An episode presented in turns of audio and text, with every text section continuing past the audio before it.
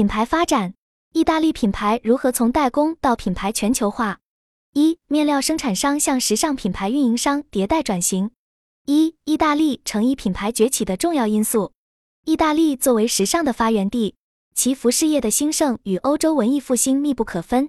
文艺复兴开启了欧洲从中世纪迈向近现代的历史进程，也深刻影响了意大利的文化与艺术发展。意大利服装设计摆脱了中世纪宗教仪式的约束。开始展现出丰富的想象力和强烈的人文主义色彩。意大利服装业起源于纺织业。十二世纪，意大利北部的佛罗伦萨出现了羊毛加工行会，来自威尼斯和热那亚的商人从法国、英国和西班牙进口羊毛，在佛罗伦萨进行加工，积累了丰富的纺织技术。到十四世纪，佛罗伦萨的丝绸和天鹅绒远销欧洲各国。丝绸业的兴起也促进了染色和服装装饰技术的发展。文艺复兴时期，受到了古希腊、罗马雕塑的启发，服装设计开始注重人体比例。这时期，服装多用丝绸、天鹅绒等昂贵面料制作，配以紧密排列的装饰花边，采用强烈对比的色彩设计。肩部宽大而腰身收窄，领口镶嵌精美蕾丝，构成文艺复兴时期意大利服装的典型特征。这一时期的服装尺寸也开始标准化，女性近衣外加上衣服与裙子，男性则穿紧身襟开叉长外套与配套紧身裤。意大利女性还流行在额头上点缀珠宝，这些元素对后世欧洲服装产生了深远影响。二、世界时装之都的由来。十七世纪后，意大利丝绸业的中心转移到威尼斯，这里不仅生产丝绸面料，还涌现出大量服装加工作坊。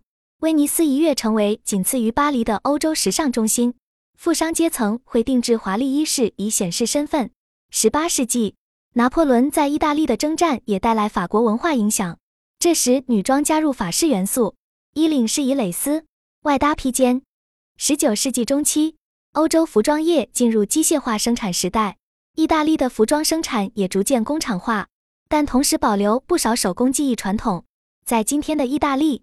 成衣生产线和面料加工车间并存，小规模定制也很常见。这种灵活的两种模式结合是意大利服装业的显著特点。二战后，意大利品牌率先推动了成衣和时尚的平民化，阿玛尼等品牌打破了男士西装的刻板形象，带来轻盈休闲的设计风格。成衣的概念一推出就获得消费者欢迎，意大利也因此成为国际知名服装品牌的聚集地。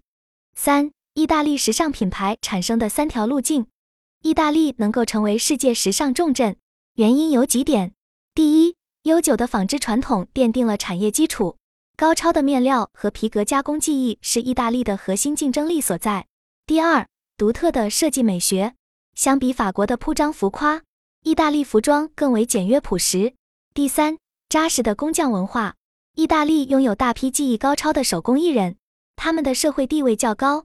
人才培养完善。第四，成功的品牌塑造。意大利品牌善于总结设计理念，如成衣、轻奢等，让大众建立清晰印象。当代社会、科技进步和消费市场的全球化也对意大利时尚产业构成深刻影响。一方面，传统手工艺面临冲击，一些大品牌也在意大利开设工厂，聘用东南亚工人，这降低了成本，但也冲击就业。另一方面，新技术为创新提供可能，例如 Moncler 就与高科技公司合作，在羽绒服内添加传感器，实现温度调控等新功能。面对形势变化，意大利服装企业也在进行转型升级。大品牌开始重视电商和社交媒体，与年轻用户建立联系。一些品牌还与高校合作，成立新专业，培养时尚管理人才。小工作坊也开始联合起来，共享资源，以提高效率。传统工匠在传承手艺的同时，也在积极开拓市场。种种举措让意大利在变革中保有话语权。展望未来，意大利服装业仍需在传统和创新中保持平衡。品牌需要继续弘扬匠心精神，发掘历史底蕴中价值，同时也要关注科技应用，实现数字化升级。此外，还需关注可持续发展，采用环保面料和清洁生产技术。只有传承包容多元文化底蕴的创造力和包容性，意大利时尚才能在变革中续写传奇。二、从意大利品牌建设之路获得经验。一、阿玛尼的现代审美精髓。中国品牌想要走出去，走向国际市场，我们可以从意大利品牌的转型与建设之路来获得经验与灵感。意大利设计师注重实用主义，追求符合现代生活习惯的设计美学。阿玛尼就提出了服装设计的三大原则，并除不必要的装饰，注重舒适性。最简单的往往就是最美丽的。这种理念与极简主义思想有着异曲同工之妙。相比之下，美式西装宽松笔直，英式西装傲慢做作，日式西装遮蔽臀部过于严肃正式，都不如意大利西装自然舒适，更贴近现代生活。意大利设计师也善于发掘时尚的商业价值。阿玛尼将目光锁定好莱坞，争取为电影明星提供服装。这种带货的品牌置入，让阿玛尼迅速走红。阿玛尼的成功不仅在于设计，也在于对品牌商业运营的精准把握。他敏锐嗅觉到好莱坞的巨大商业影响力，将其作为营销的切入点，充分展现了设计师的商业头脑。二、传统让他们保有持续竞争力。意大利悠久的手工艺传统是奢侈产业得以蓬勃发展的坚实根基。意大利存在大量工坊，致力于保存和传承手工技艺，这需要世代积淀和大量资本支持。相比之下，中国多是小规模作坊。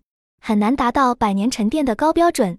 意大利也拥有众多顶尖设计院校，如马兰欧尼、百利慕达等，培养出造诣高深的设计人才。就连阿玛尼这样的艺术大师，也是自学成才，充分反映意大利设计师多元的成长路径和对艺术的热忱。当今，意大利品牌注重线上线下融合运营，社交媒体宣传尤为重要。开设网店与买手店合作也是重要推广手段。Showroom 可以帮助新锐设计师与买手对接，得到商业孵化的机会。行业协会在品牌培育中发挥着重要作用。中国品牌若想真正实现国际化，还需解决外界对中国的刻板印象，与国外品牌建立平等对话。但目前成功案例仍不多见，还需持续探索。近年来，意大利奢侈品牌也面临来自新兴市场的多重压力。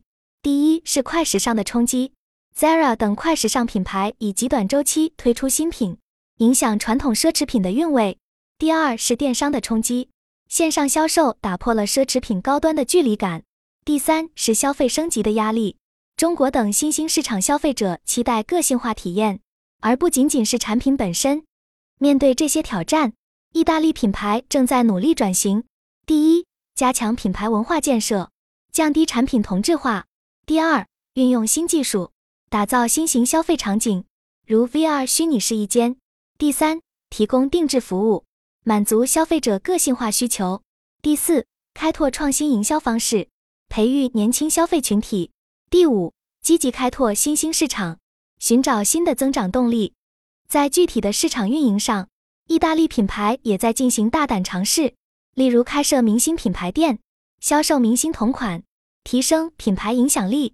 还有开始与知名 IP 合作，推出主题系列，如万宝龙成米老鼠。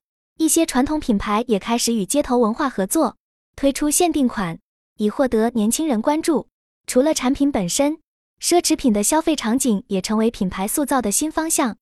三、传统文化和现代科技的双重加持，当代年轻一代的消费观念日益个性化，这也对传统奢侈品形成冲击。比如追求稀缺性和高价格的传统奢侈品销售模式，在新生代群体中已经不那么管用，取而代之的是对个性、体验和参与共创的向往。面对这一趋势，一些意大利品牌正在调整策略，通过定制化服务、限量发售等方式来提供个性化体验，以满足年轻消费者的需求。总体来看，实用主义设计理念、高超手工技艺和成功品牌运营。共同奠定了意大利在全球时尚界的领军地位。当今形势变化激烈，意大利品牌也在积极探索转型之路，其发展历程和应对之策，为其他国家的时尚企业提供了重要借鉴。中国品牌在走向全球的过程中，正在探索和寻找能够展现其独特价值和文化魅力的方法。无论是借鉴意大利等国的成功经验，还是创新自己的路线。中国品牌都在为实现走出去的目标努力。